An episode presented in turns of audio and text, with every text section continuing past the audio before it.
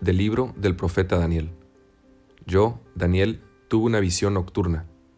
Vi a alguien semejante a un hijo de hombre que venía entre las nubes del cielo. Avanció hacia el anciano de muchos siglos y fue introducido a su presencia.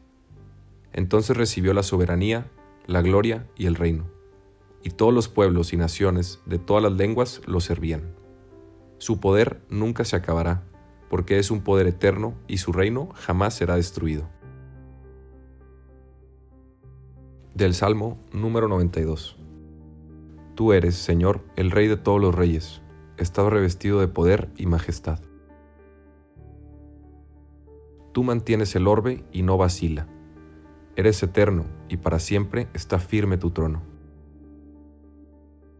Muy dignas de confianza son tus leyes y desde hoy y para siempre, Señor, la santidad adorna tu templo. Del libro del Apocalipsis del apóstol San Juan.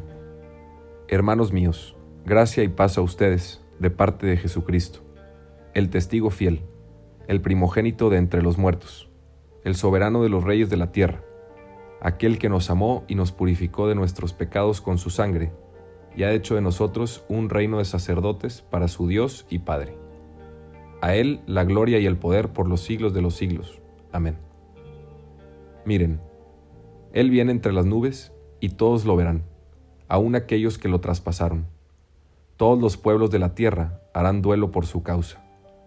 Yo soy el Alfa y el Omega, dice el Señor Dios, el que es, el que era y el que ha de venir, el Todopoderoso. Del Santo Evangelio según San Juan. En aquel tiempo preguntó Pilato a Jesús, ¿Eres tú el rey de los judíos? Jesús le contestó, ¿eso lo preguntas por tu cuenta o te lo han dicho otros? Pilato le respondió, ¿acaso soy yo judío? Tu pueblo y los sumos sacerdotes te han entregado a mí. ¿Qué es lo que has hecho? Jesús le contestó, Mi reino no es de este mundo. Si mi reino fuera de este mundo, mis servidores habrían luchado para que no cayera yo en manos de los judíos, pero mi reino no es de aquí. Pilato le dijo, Con que tú eres rey, Jesús le contestó, Tú lo has dicho, soy rey. Yo nací y vine al mundo para ser testigo de la verdad.